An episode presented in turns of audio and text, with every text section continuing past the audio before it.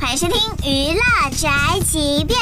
周海媚二十三年前出演电视剧《倚天屠龙记》，有着“最美周芷若”之称。随着最近《倚天屠龙记》被再度翻拍，周海媚也从演周芷若变成了演灭绝师太，被网友送外号“最美灭绝师太”。嗯，什么《倚天屠龙记》